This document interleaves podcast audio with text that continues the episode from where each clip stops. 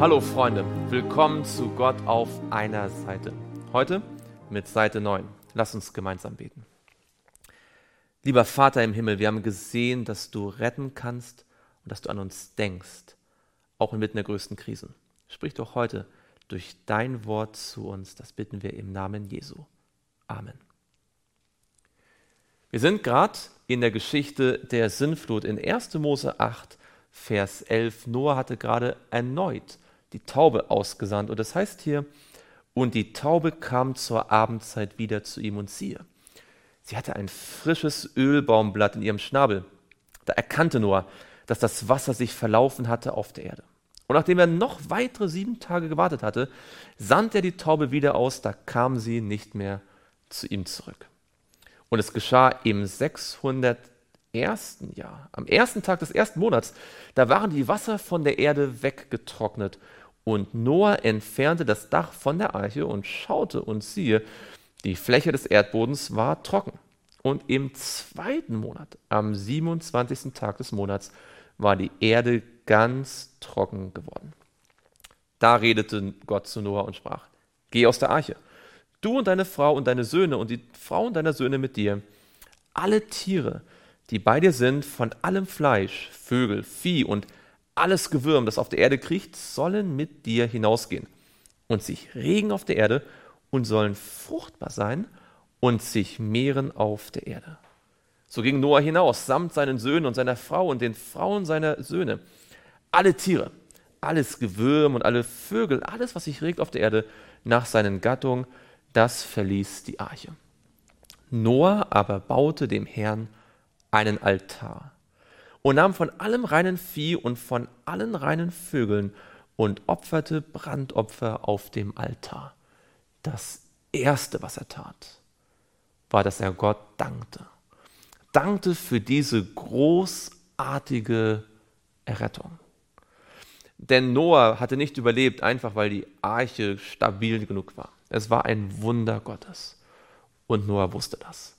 Und das allererste und das allerwichtigste war ihm, deutlich zu machen, dass er Gott die Rettung seines Lebens und die Rettung seiner ganzen Familie verdankte. Und der Herr roch den lieblichen Geruch und der Herr sprach in seinem Herzen, ich will künftig den Erdboden nicht mehr verfluchen um des Menschen willen. Obwohl das Trachten des menschlichen Herzens böse ist, von seiner Jugend an auch will ich künftig nicht mehr alles Lebendige schlagen, wie ich es getan habe. Von nun an soll nicht aufhören Saat und Ernte, Frost und Hitze, Sommer und Winter, Tag und Nacht, solange die Erde besteht. Dieser liebliche Geruch ist interessant.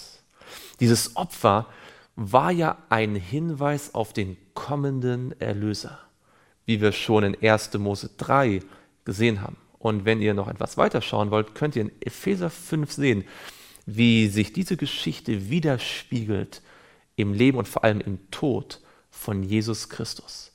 Noah schaute im Glauben voraus auf den Erlöser, der für ihn sterben würde. Ihm allein verdankt er seine Rettung.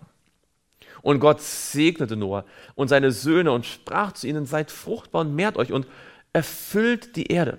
Das klingt so ein bisschen wie bei der Schöpfung, kein Wunder. Es war ja eine Erlösung, es war eine Rettung und wenn Gott rettet, dann ist das immer wie eine neue Schöpfung. Es gibt übrigens Bibelstellen, die davon sprechen, dass die Erlösung eine Neuschöpfung ist. Ihr werdet da zum Beispiel in 2. Korinther 4 und 5 ganz fündig.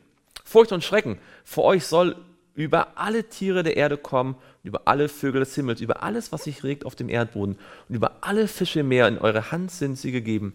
Alles, was sich regt und lebt, soll euch zur Nahrung dienen. Wie das grüne Kraut habe ich es euch alles gegeben. Nur dürft ihr das Fleisch nicht essen, während sein Leben, sein Blut noch in ihm ist. Ganz interessanter Hinweis, den wir auch heute noch beachten sollten. Jeder, jedoch euer eigenes Blut will ich fordern, von der Hand aller Tiere will ich es fordern und von der Hand des Menschen.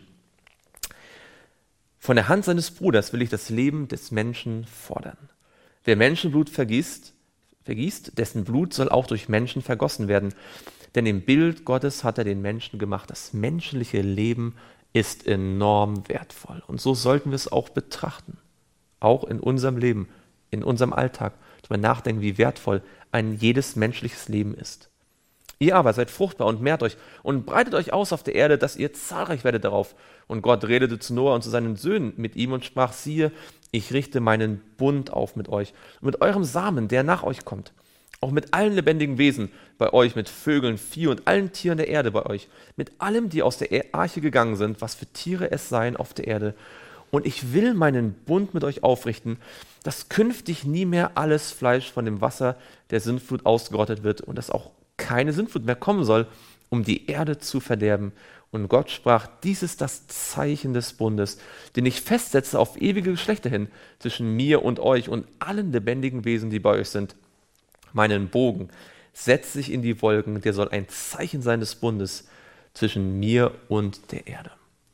Wenn du das nächste Mal einen Regenbogen siehst, dann erinnere dich daran, dass Gott einen Bund gemacht hat mit der Menschheit.